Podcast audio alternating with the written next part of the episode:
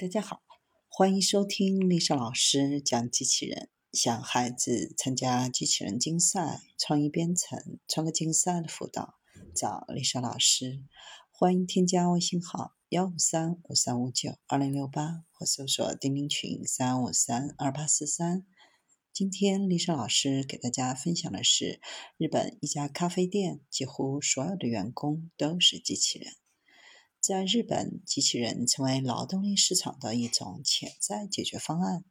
如果最终通过测试，机器人将在新冠病毒大流行期间充当服务员或邮递员，以及从事其他劳动力紧缺且新冠病毒感染风险较高的职业。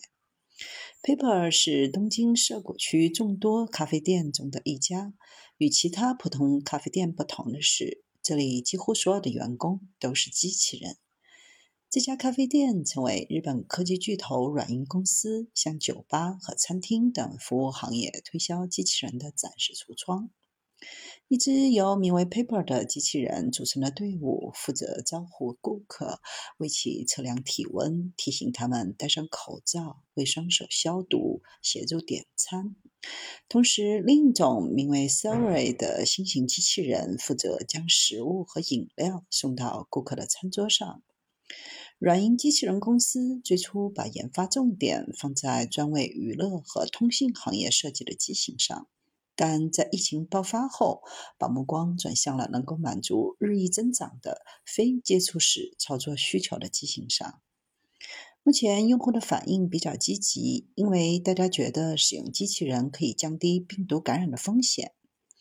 在疫情发生之前，公司并不看好服务型机器人，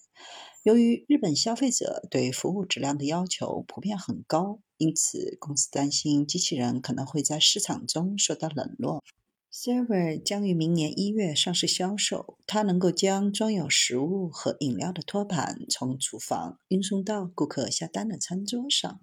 还能灵活地避开路径上的移动和固定障碍物，而操作时只需要输入顾客的桌号即可。目前，该公司已经收到了许多日本企业的订单，希望能够降低人工成本，减轻员工的工作负担。目前，机器人技术距离能够完全取代人类完成这些工作还有至少几十年的时间，所以公司目前的策略是促进机器和人类员工的分工合作。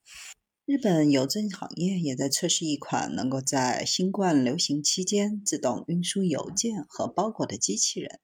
这款机器人由于配有摄像头和传感器，可以穿过人行横道，在行人靠得太近时停下来。